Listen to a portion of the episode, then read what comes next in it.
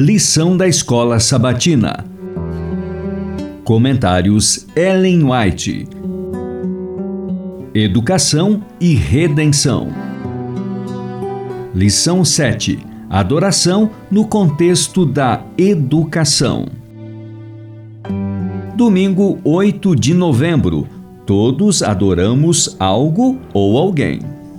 Quando a adoração a Deus, a posição indicada é prostrado de joelhos. Este ato de culto foi exigido dos três hebreus cativos na Babilônia mas tal ato era preito que só devia ser prestado a Deus, o soberano do mundo, o dominador do universo. E esses três hebreus recusaram-se a dar essa honra a qualquer ídolo, mesmo que fosse de ouro puro. Ao fazer assim, estariam, para todos os efeitos, a prostrar-se diante do rei da Babilônia. Recusando-se a fazer como o rei havia ordenado, sofreram o castigo e foram lançados na fornalha de fogo ardente. Mas Cristo veio pessoalmente e andou com eles no meio do fogo, e nada de mal lhes sucedeu. Tanto no culto público como no particular, é nosso dever prostrar-nos de joelho diante de Deus quando lhe dirigimos nossas petições. Esse procedimento mostra nossa dependência de Deus. Mensagens Escolhidas, volume 2, página 312. Os três hebreus foram chamados a confessar Cristo em face de uma fornalha ardente.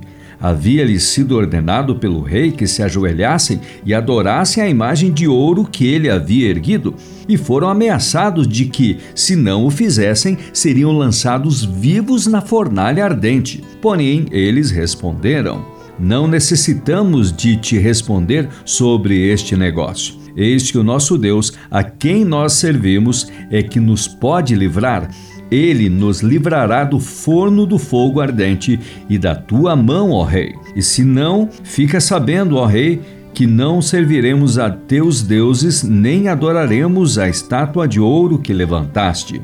Daniel 3, versos 16 a 18. Custou-lhes alguma coisa o confessar a Cristo, pois sua vida estava em jogo.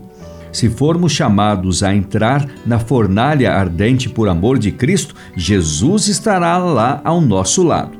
Quando passares pelas águas, estarei contigo, e quando pelos rios, eles não te submergirão.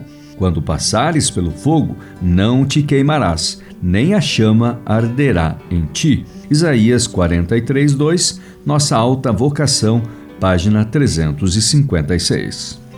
A importância do sábado como memorial da criação consiste em manter sempre presente o verdadeiro motivo de se render culto a Deus, porque Ele é o Criador e nós as criaturas.